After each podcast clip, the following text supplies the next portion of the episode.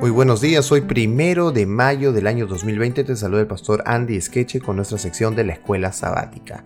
El título para esta semana que ya nos deja es Solo la Biblia, solo escritura y el texto que nos acompañó se encuentra en Hebreos capítulo 4 versículo 12, porque la palabra de Dios es viva y eficaz y más cortante que toda espada de dos filos y penetra hasta partir el alma y el espíritu, las coyunturas y los tuétanos y discierne los pensamientos y las intenciones del corazón. El título para hoy es simplemente para estudiar y meditar. En el capítulo sobre interpretación bíblica del Tratado de Teología Adventista del Séptimo Día, lee las partes sobre la analogía de las escrituras, las escrituras son su propio intérprete, la coherencia de las escrituras y la claridad de las escrituras. Son varios títulos, pero se encuentran en las páginas 75 a 77. Además hay que leer también el capítulo 20 del libro de la educación, eh, que titula La enseñanza y el estudio de la Biblia. Y también en el libro Mensajes Selectos, página o tomo 3, La primacía de la palabra. Es el título de esa parte de Mensajes Selectos. Debería enseñarse al estudiante de la Biblia acercarse a ella con el espíritu del que aprende. Debemos escudriñar sus páginas no en busca de pruebas que apoyen nuestras opiniones, sino para saber lo que Dios dice, solo se puede obtener un verdadero conocimiento de la Biblia mediante la ayuda del Espíritu que dio la palabra, y a fin de obtener ese conocimiento debemos vivir de acuerdo con él. Debemos obedecer todo lo que la palabra de Dios manda. El estudio de la Biblia requiere nuestro más diligente esfuerzo y nuestra más perseverante meditación, con el mismo afán y la misma persistencia con que el minero excarva la tierra en busca del tesoro. Deberíamos buscar nosotros el tesoro de la palabra de Dios. Cuando hagan de la Biblia vuestro alimento, vuestra comida y vuestra bebida, cuando hagan de sus principios los elementos de vuestro carácter, sabrán mejor cómo recibir el consejo de Dios. Exalto la preciosa palabra delante de ustedes hoy.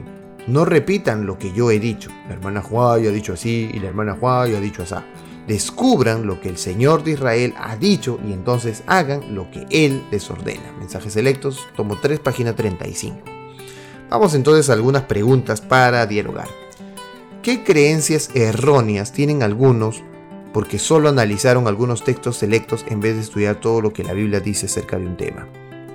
Eh, la equivocación más eh, conocida debido a que se cita un texto fuera de su contexto, un texto aislado fuera de, del resto de textos, es que hacemos una doctrina sin tener un fundamento en la Biblia, sino en ciertas porciones de la Biblia y eso causa confusión.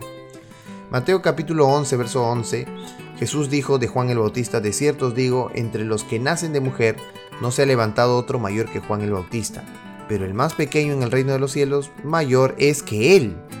Jesús señala a un profeta que no tiene escritos en la Biblia y aún así dice cosas de él. ¿Qué debería decirnos esto sobre por qué un verdadero profeta no tiene que tener un libro en la Biblia y aún así ser un verdadero profeta? ¿Qué mensaje debemos sacar los adventistas del séptimo día de este hecho? Claro, que el, el profeta no es necesario que sea un escritor de la Biblia, parte de la Biblia. Algunos de los escritores fueron profetas, pero no quiere decir que todo profeta sea un escritor de la Biblia. Y tampoco quiere decir que su mensaje no sea un mensaje proveniente de Dios, porque su mensaje fue necesario para el lugar y el momento en el que Dios le dijo que lo haga.